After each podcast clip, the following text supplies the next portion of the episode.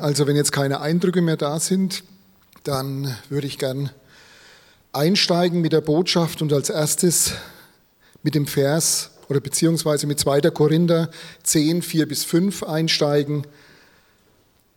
Wir setzen die mächtigen Waffen Gottes und keine weltlichen Waffen ein, um menschliche Gedankengebäude zu zerstören. Mit diesen Waffen zerschlagen wir all die hochtrabenden Argumente, die die Menschen davon abhalten zu erkennen. Mit diesen Waffen bezwingen wir die widerstrebenden Gedanken und lehren sie, Christus zu gehorchen. Herr, so nehme ich jetzt alle meine Gedanken gefangen und unterstelle sie dir und hilf mir, dein Wort zu verkünden und in alledem dir die Ehre zu geben. Jesus Christus. Amen.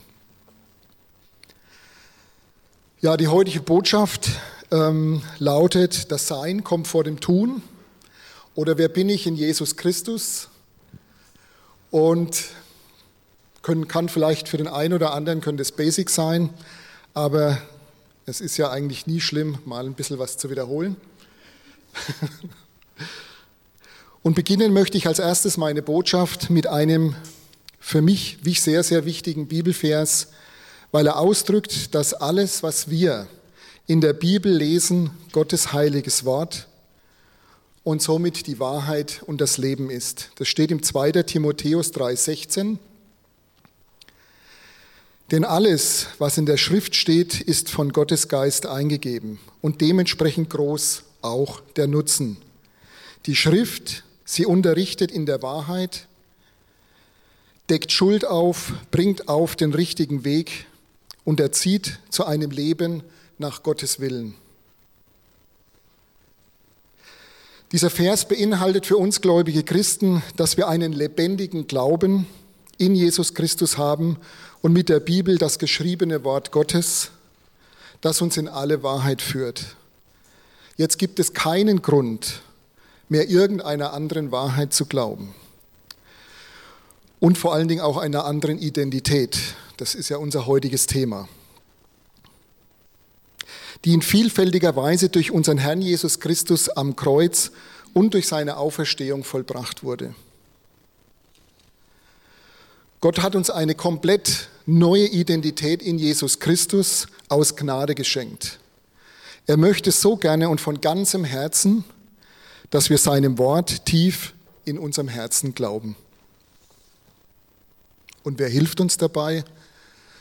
Natürlich der Ratgeber wunderbar, der Heilige Geist. Er hilft uns, das Wort nicht nur zu hören, sondern auch anzunehmen, zu verstehen und dann so zu vertiefen, dass unser Sein und unsere Identität in Jesus Christus als bereits vorbereitetes Fundament immer sichtbarer für uns und für andere wird.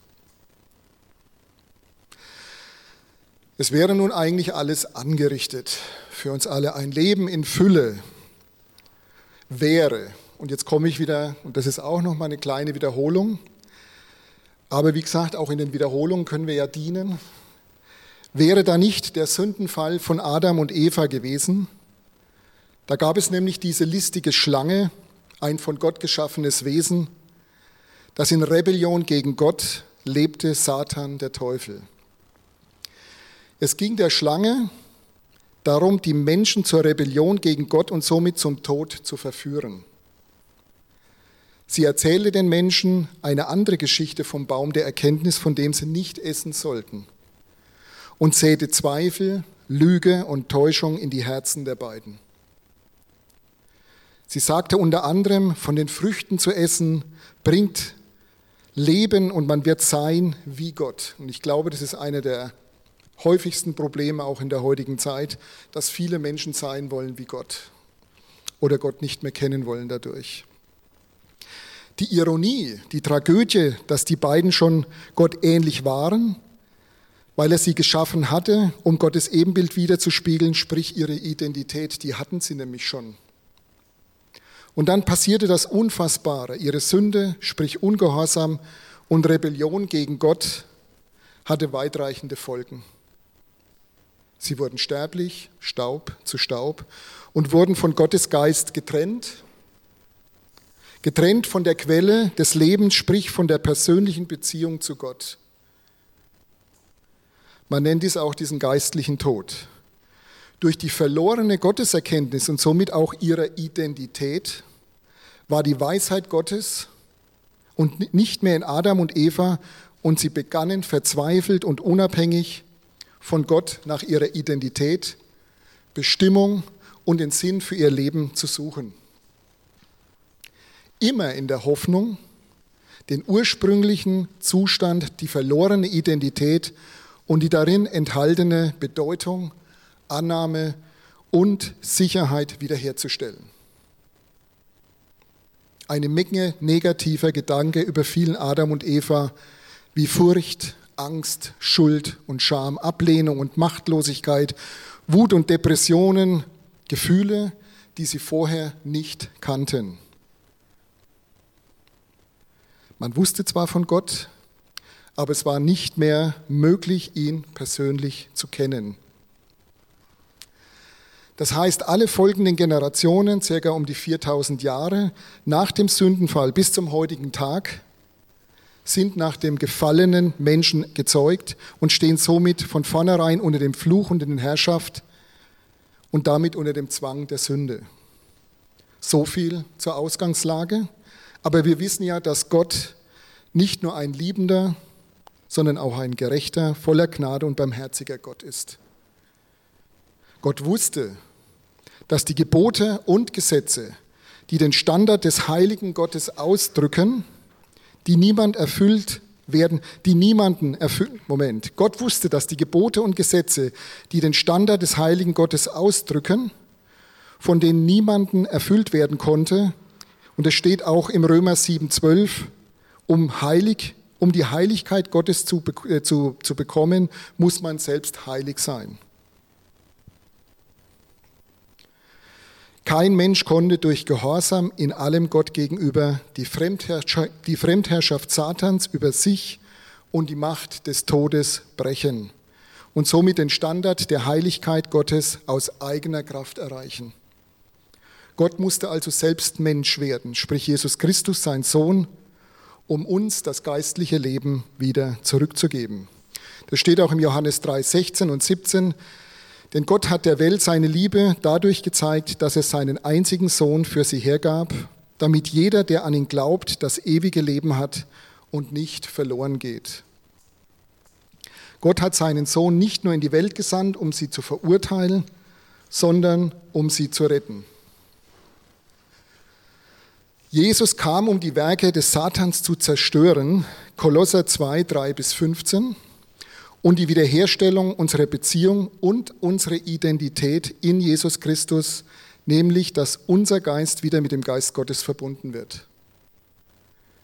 Was Adam verloren hatte, war geistliches Leben. Was Jesus uns geben möchte, ist geistliches Leben und in Fülle. Aus der Gnade Gottes und durch unseren Glauben an Jesus Christus wurden wir wiedergeboren. Sind wir nun geistlich lebendig und erleben nun geistliche Gemeinschaft wie Gott, äh, mit Gott, wie Adam und Eva es vor dem Sündenfall hatten.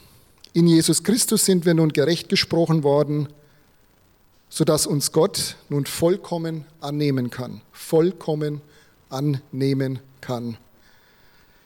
Die damit verbundene Wahrheit über unsere Identität in Jesus Christus zu verstehen und folgerichtig danach zu handeln, ist die Grundlage für ein gesundes geistliches Wachstum.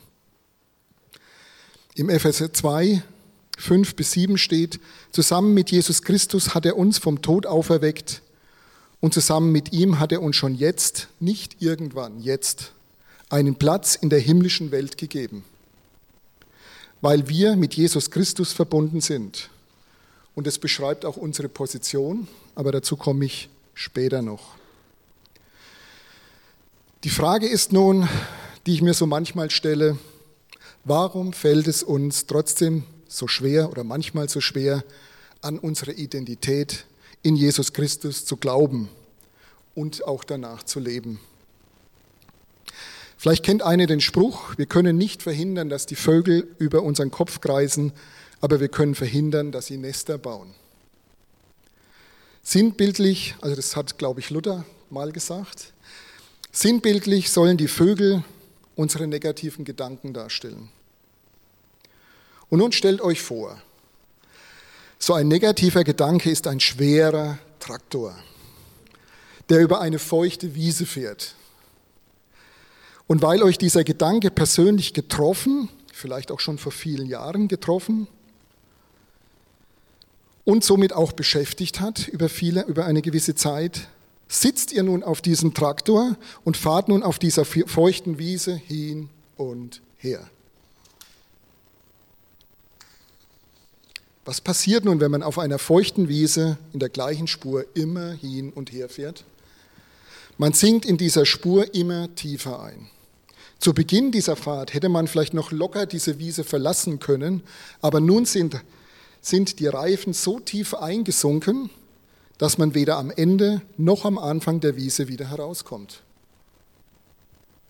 Das sind dann oft unsere Gedankenbollwerke oder Festungen, die wir über viele Jahre trainiert und geglaubt haben, wie zum Beispiel, schaffst du ja doch nicht, du bist ja viel zu dumm, du hast ja kein Durchhaltevermögen oder du bist unwichtig. Und da gibt es noch so viel mehr Täuschungen, die wir vielleicht auch in unserer Vergangenheit leider mitgenommen haben. Und mit jeder Lüge wird die Spur immer tiefer.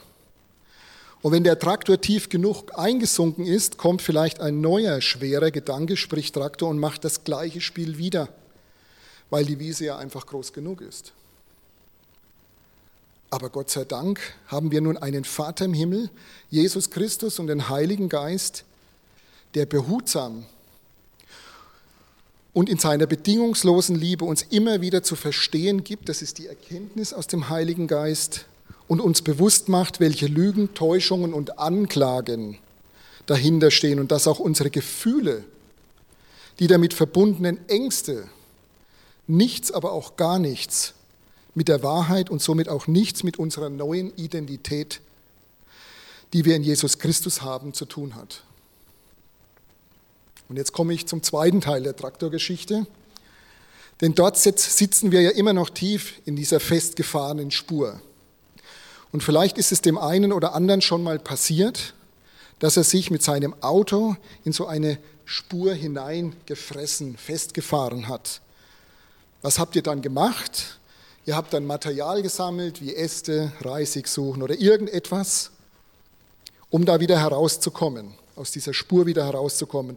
Und vielleicht war da noch jemand sogar dabei, der euch fester angeschoben hat. Übertragen heißt es, wir können mit dem Wort Gottes, das schärfer ist als jedes zweischneidige Schwert, einen Untergrund, sprich unsere neue Identität, in dieser Gedankenspur legen und darin aufbauen, sodass diese Gedanken nicht nur als Lügen entlarvt werden, sondern, sie dann auch, sondern wir sie dann auch dahin schicken können, wo sie hingehören, nämlich ans Kreuz, da wo Jesus Christus schon alles vollbracht hat. Der sinnbildliche Traktor, sprich unsere negativen Gedanken, müssen nun das Feld verlassen. Wenn jetzt der ein oder andere Gedanke wiederkommt und Spuren legen möchte, so trifft er auf das lebendige Wort Gottes nämlich unseren Herrn Jesus Christus, der gute Hirte, und muss schleunigst fliehen. Nun hat sich unsere Grundlage aber geändert. Statt du schaffst es ja doch nicht, jetzt, ich vermag alles durch den, der mich stark macht, Philippa 4,13. Du bist dumm, jetzt, Gott wurde mir zur Weisheit gemacht und Gott gibt mir gerne Weisheit, wenn ich ihn darum bitte. bitte. 1. Korinther 1.30, Jakobus 1.5. Statt, du hast ja gar kein Durchhaltevermögen, jetzt, Gott hat mir einen Geist der Kraft, der Liebe und der Besonnenheit gegeben. Und ich kann mit ihm über Mauern springen. 2. Timotheus 1.7 und Psalm 18.30. Und statt du bist unwichtig, jetzt, ich bin eine Rebe am Weinstock Gottes mit Christus verbunden und befähigt, viel Frucht zu bringen. Die Veränderung unseres, unserer Glaubensgrundlage kann manchmal sehr schnell gehen, weil die Spur noch nicht zu tief ist und wir rechtzeitig das Schwert des Wortes und die Waffenrüstung komplett angezogen haben. Aber wenn wir viele Jahre falsche Aussagen über uns geglaubt haben, kann dies auch manchmal zu einem längeren Heilungs- und Wiederher Wiederherstellungsprozess führen. Da müssen dann Wunden geheilt werden, bittere Wurzeln losgelassen und vieles mehr. Aber ich sehe darin auch eine wirklich große Chance, mit Jesus Christus überwinden zu lernen, um dann auf dem Fundament der Wahrheit und des Friedens, der all unser Denken übersteigt, zu landen. Ein Fundament, das uns sagt, ihr seid meine geliebten Kinder und nichts und niemand kann euch aus meiner Liebe entreißen. Römer 8, 28. Ich gebe euch zurück, was der Fresser euch geraubt hat. Kann man im Joel 2, 23 bis 27 nachlesen. Ich will euch eure berechtigten Bedürfnisse nach Annahme, Bedeutung und Sicherheit vollumfänglich stillen und vieles, vieles mehr. Und Gott sagt auch, vertraut mir in allem, denn ich habe euch das rechte Maß an Glauben schon gegeben. Haben wir heute schon mal gehört. Ne? Selbst das Optimum unseres Glaubens hat Gott uns schon in unsere Herzen hineingelegt. Das können wir nachlesen im Römer 12, 3. Und wenn wir das Sein, unsere Identität in Jesus Christus durch einen immer stärker werdenden Glauben gefestigt haben, dann kann Jesus auch in uns das in uns begonnene Werk vollenden. Und in alledem schenkt er uns auch noch das Wollen und Gelingen. Segnungen über Segnungen, Verheißungen über Verheißungen. Und da gibt es noch so viel mehr, was wir ergründen dürfen. Lest mal im äh, 5. Mose 28 die Segnungen durch. Das, das gilt alles für uns. Das ist schon enorm. Gott möchte uns in seiner, in seine, Gott möchte, dass wir in seiner Wahrheit leben und erkennen, dass diese Wahrheit Leben im Überfluss, Frieden und Freiheit bedeutet. Eine Wahrheit, die er schon vor der Erschaffung der Welt gesehen und in der er unsere Identität bestimmt hat. Dies drückt der Epheser 1.4 auch sehr gut aus. Denn in Christus hat er uns schon vor der Erschaffung der Welt erwählt, mit dem Ziel, dass wir ein geheiligtes und untadeliges Leben führen, ein Leben in seiner Gegenwart und erfüllt von seiner Liebe. Von allem Anfang an hat er uns dazu bestimmt, durch Jesus Christus seine Söhne und Töchter zu werden. Das war sein Plan und so hat er es beschlossen. Und zum Schluss möchte ich mit euch noch in diese wunderbare Welt der Identität eintauchen und was es bedeutet, das zu sein, was wir schon sind. Und dazu vorab erstmal eine wichtige Erkenntnis, die wir unbedingt wissen sollten. Wir sind nämlich nicht nur gerettete Sünder, deren Leben auf Sand gebaut ist, die irgendwie durchhalten müssen, bis der Herr uns dann endlich abholt, gehetzt und hin und her gerissen und unter Spannung, sondern wir sind jetzt Heilige. Und dies ist nicht nur ein Titel, sondern in dem Moment, in dem wir Jesus unser Leben gegeben haben, wurden wir zu einer neuen Schöpfung in Jesus Christus. Mein Wesen, also wer ich im Innersten bin, hat sich verändert von jemandem, der Gott nicht gefallen konnte, zu jemandem in Jesus Christus, der voll und ganz angenommen ist. Und wenn wir das wissen, können wir eine Frage, die uns vielleicht früher mal, die wir uns früher mal gestellt haben, sehr schnell beantworten. Nämlich, was kann ich tun, um von Gott mehr akzeptiert zu werden?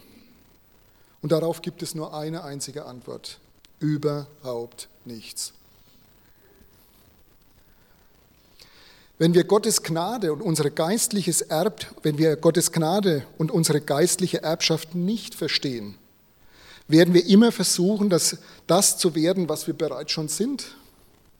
Wir werden dann im Kreis drehen, wenn wir, nicht, wenn wir nicht glauben, dass wir bereits Gottes geliebte Kinder sind. Und wir nichts weiter für unsere Rettung tun müssen, als sieghaft zu leben. Wir sind nun vom Stand her Heilige, die in Jesus Christus leben und aus seiner Kraft und Macht mit ihm gemeinsam schon hier auf Erden in der Freiheit des Heiligen Geistes Reich Gottes bauen und gleichzeitig Jesus Christus immer ähnlicher werden können. Vielleicht hat der ein oder andere schon mal darüber nachgedacht, was es eigentlich bedeutet, in Christus zu sein und was das in Verbindung mit unserer Identität zu tun hat. Übrigens im Epheserbrief gibt es 40 Mal diesen Hinweis in Christus oder Christus in uns. Wichtig ist, in Christus zu sein, ist der wichtigste Faktor unserer Identität und ist die Grundlage für unsere Freiheit und unser geistliches Wachstum. Wie wir schon wissen, wurden wir von Geburt an nicht in Christus geboren, sondern wir wurden dank Adam in Sünde geboren. Nun sind wir aber nicht mehr in Adam geboren, sondern es geschah eine grundlegende Umwandlung, nämlich die, dass wir jetzt in Jesus Christus geboren sind.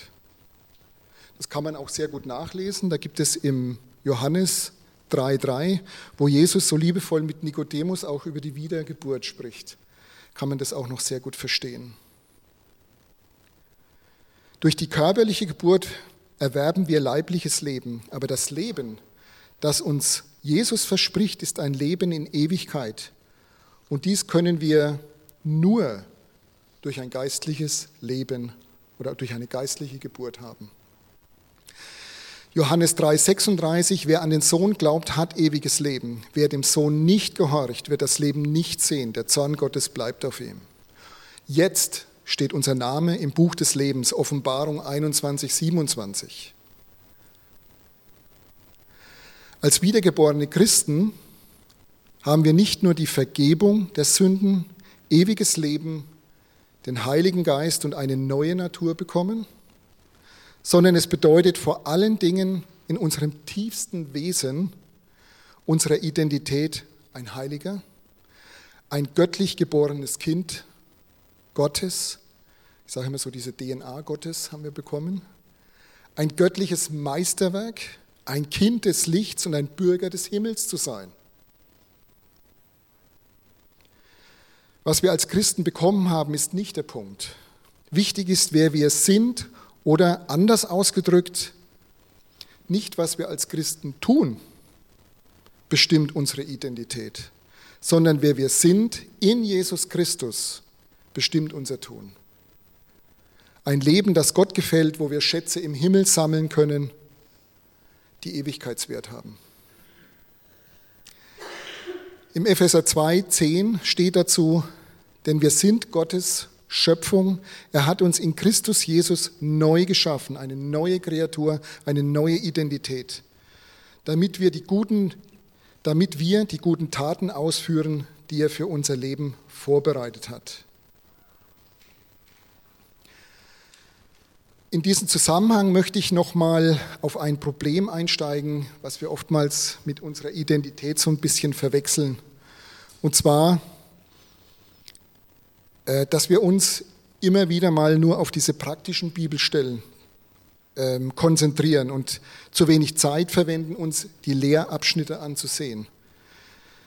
Denken wir mal an die Paulusbriefe. Sie lassen sich in, zwei Teile aufteilen. Die erste Hälfte drückt aus, wer wir sind und was Gott getan hat. Und die zweite Hälfte erklärt uns dann, wie wir es praktisch in unserem Leben umsetzen können oder sollen.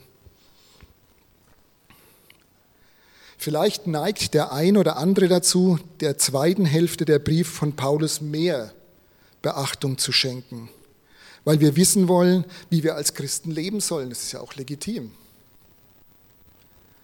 Die Gefahr aber jedoch besteht darin, dass wir so eine Art Regelschwerpunkte über das Wie und das Wie nicht des christlichen Wandelns aufstellen. Und das kann manchmal sehr gesetzlich werden.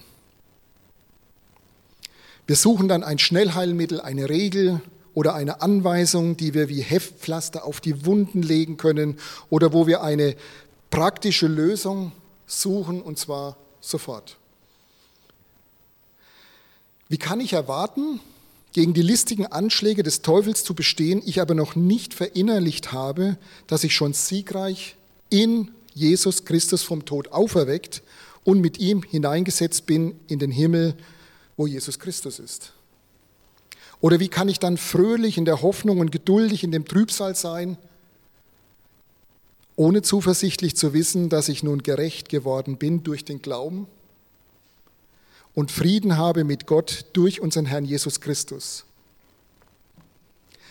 Ich weiß nicht, ob jemand die Geschichte von Luther kennt, der anfänglich durch sein Vaterbild und durch, durch die Umstände, in der er auch gelebt hat, und er war ja dann in einem Kloster gewesen und ähm, das war auch sehr rigide. Und er hat sich anfänglich fürchterlich gegeißelt, weil sein Vaterbild noch nicht geklärt war. Und hat immer gedacht, was muss ich tun, um gerettet zu werden? Er hat immer gedacht, er ist nicht gerettet und hat sich fürchterlich gegeißelt. Und durch, die, durch das Wort Jesu Christi, das in ihm dann immer bewusster wurde und auch in dieser ganzen Übersetzungszeit dann auch, hat er immer mehr gekannt, wer er in Jesus Christus ist. Und das hat ihn befreit. Das hat ihn richtig befreit.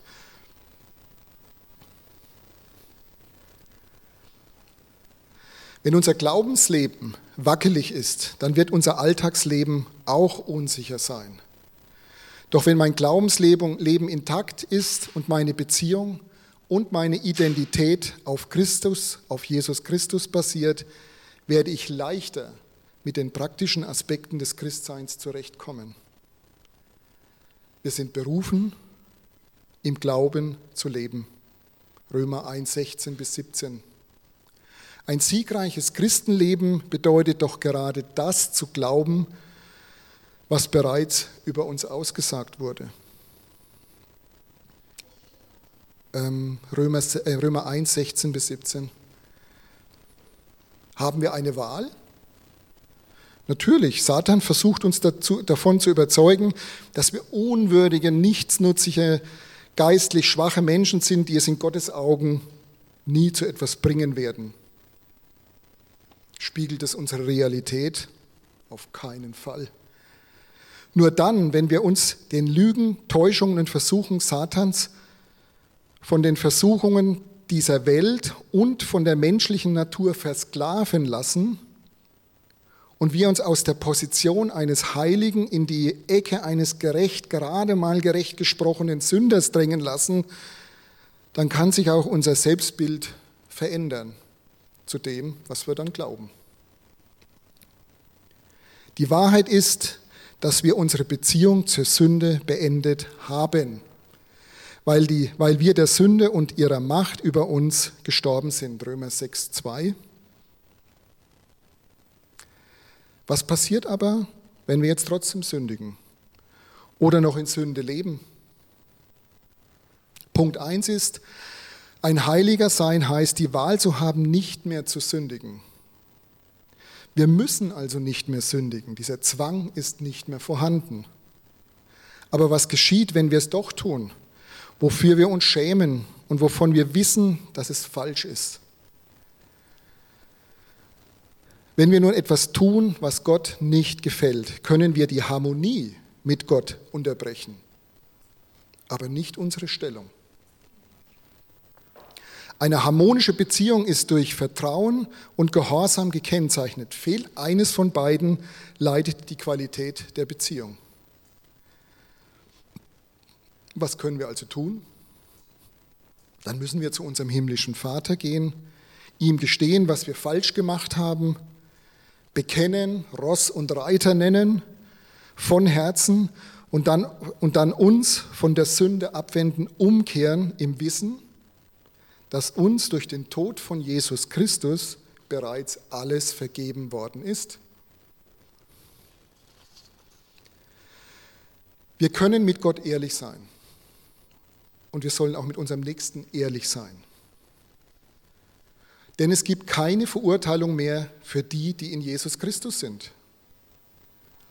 Gott ist kein heimtückischer, rachsüchtiger Herrscher, der nur darauf wartet, dass, dass du einen Fehler machst. Wir müssen uns den Eintrag ins Buch des Lebens nicht verdienen, dass wir jetzt sagen, oh, ich muss jetzt jeden Tag mindestens drei Stunden Bibel lesen oder irgendetwas tun. Was natürlich super ist, wenn, wenn, wenn, wenn wir es tun. Ich finde es natürlich wichtig, in der Bibel zu lesen, weil wir dadurch Gott ja natürlich immer mehr kennenlernen, aber nicht aus Pflicht, sondern aus der Liebe, aus einem liebenden Herzen heraus. Wir sind nämlich schon eingeschrieben aufgrund dessen, dass wir das angenommen haben, was Jesus Christus getan hat im Buch des Lebens. Jesus hat ein für alle Mal unsere Sünden ans Kreuz getragen, die vergangenen, die gegenwärtigen und die zukünftigen. Wir sind jetzt mit dem Vater im Himmel durch unsere geistliche Geburt verbunden und nichts und niemand kann uns aus diese oder nichts und niemand kann diese Blutsverwandtschaft verändern. Die Erkenntnis, dass wir nach jedem Fehler direkt und ohne Zögern zu unserem himmlischen Vater gehen können, weil er uns bereits vergeben hat, ist ein Schlüssel zur Reife im Glauben. Im 1. Johannes 2 steht, meine lieben Kinder, ich schreibe euch diese Dinge, damit ihr nicht sündigt. Und wenn jemand doch eine Sünde begeht, haben wir einen Anwalt, der beim Vater für uns eintritt, Jesus Christus, den Gerechten, er, der nie etwas Unrechtes getan hat.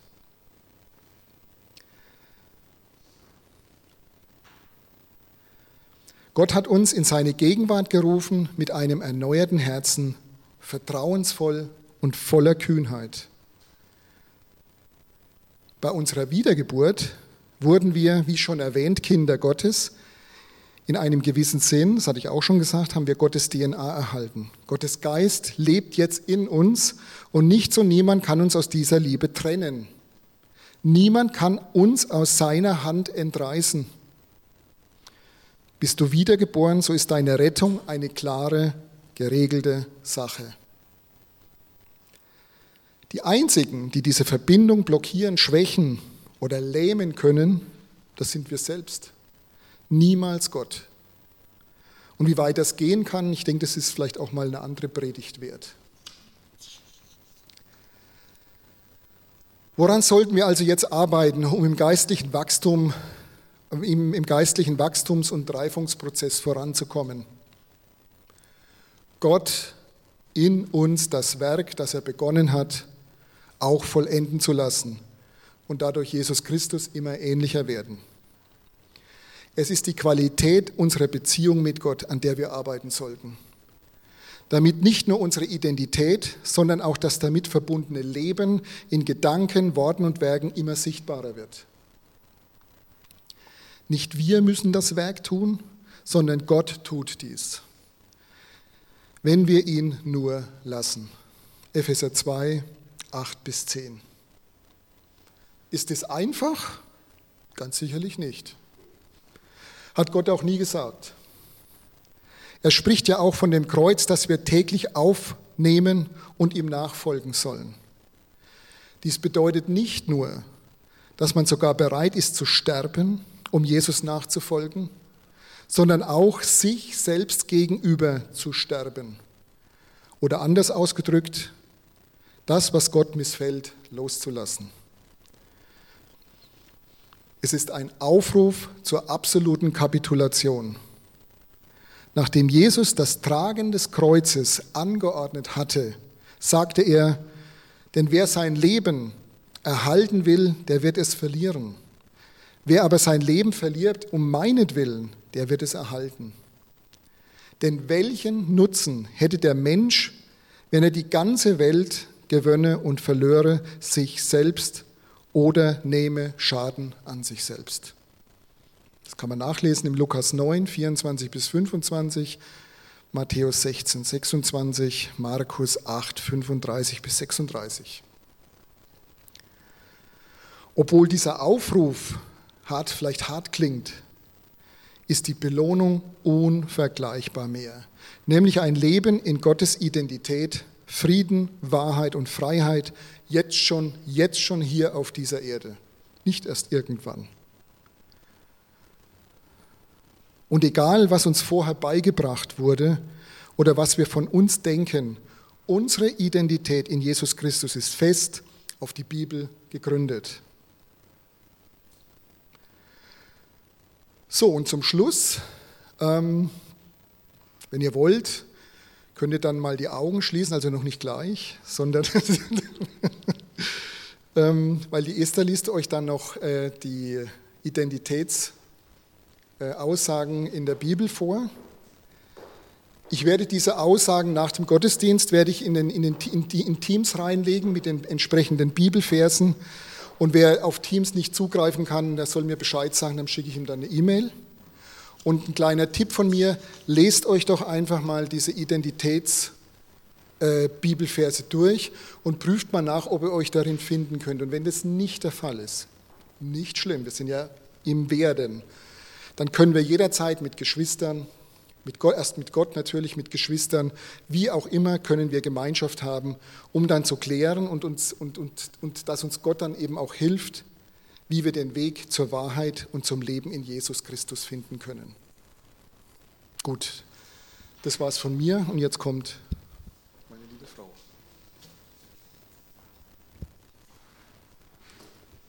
Ihr dürft immer noch die Augen schließen. Ja. Ähm, ich möchte diese Aussagen, diese Zusagen von Gott auch nicht einfach nur runterlesen und ähm, ja, ich habe mich vorhin gerade erinnert, dass äh, Victoria ähm, vor der Predigt für die Kinder gebetet hat. Und ich glaube, es ist wichtig, dass wir jetzt als Kinder Gottes auch zuhören. Und Jesus hat nicht umsonst gesagt, wenn ihr nicht werdet wie die Kinder, dann habt ihr keinen Anteil am Reich Gottes. Und äh, ja, wenn die Kinder ihrem Papa glauben, und das tun sie, das ist eine Lebensphase, wo sie wirklich jedes Wort von ihm glauben, egal ob er nun vertrauenswürdig ist oder nicht. Sie glauben jedes Wort und ich glaube, das ist auch das, was Jesus gemeint hat, dass wir als Kinder, ja, als Kinder zu ihm kommen und zuhören. Und wir haben einen himmlischen Vater, der ist so hundertprozentig vertrauenswürdig und zuverlässig und so bitte ich euch einfach, ich lade euch ein, hört zu und lasst das einfach auf euch wirken. Es ist jeder, jede Aussage ist mit einem Bibelvers äh, untermauert. Ähm, so wie der Rainer schon gesagt hat, das ist dann in Teams zu finden. Ich lese die Bibelverse jetzt nicht vor, sondern einfach nur die Zusagen. Genießt es und lasst es auf euch wirken. Ich glaube, das ist so wichtig, dass wir ja diese Identität, die Jesus uns geschenkt hat. Er hat uns zur Freiheit befreit, dass wir darin wandeln, dass wir da das genießen und darin wachsen. Gut. In Christus bin ich angenommen. Ich bin Gottes Kind. Ich bin Gottes Freund. Ich bin gerechtfertigt. Ich bin eins mit dem Herrn, ein Geist. Ich bin freigekauft und gehöre nun zu Gott. Ich bin ein Glied am Leib von Jesus Christus. Ich bin ein Heiliger. Ich bin als Gottes Kind adoptiert.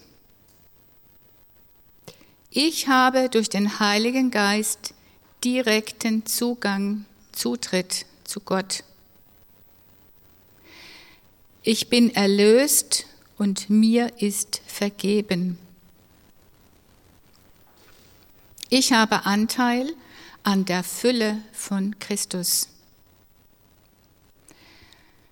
In Christus bin ich sicher, ich bin für immer frei von aller Verdammnis ich bin gewiss, dass alles zu meinem Besten dient. Ich werde von Gott nicht mehr verurteilt. Ich kann nicht von Gottes Liebe getrennt werden. Ich bin auf ein festes Fundament gestellt, gesalbt und in Christus versiegelt. Ich bin gewiss, dass Gott das in mir angefangene gute Werk auch zu Ende führen wird.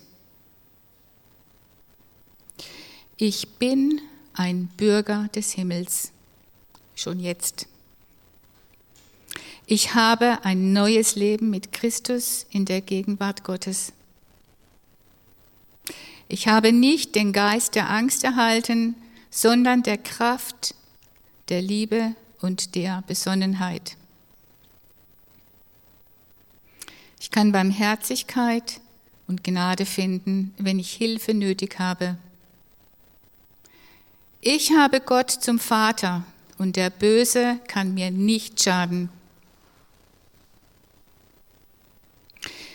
In Christus bin ich bedeutungsvoll. Ich bin das Salz der Erde und das Licht der Welt. Ich bin eine Rebe am Weinstock Gottes mit Christus verbunden und befähigt, viel Frucht zu bringen. Ich bin erwählt und bestimmt, bleibende Frucht zu bringen. Ich bin ein persönlicher Zeuge für Christus. Ich bin Gottes Tempel, in welchem der Heilige Geist wohnt. Ich bin ein Botschafter der Versöhnung Gottes. Ich bin Gottes Mitarbeiter. Ich habe in Christus schon jetzt einen Platz im Himmel. Ich bin Gottes Werk. Ich kann frei und zuversichtlich zu Gott kommen. Und ich vermag alles durch Christus, der mich stark macht.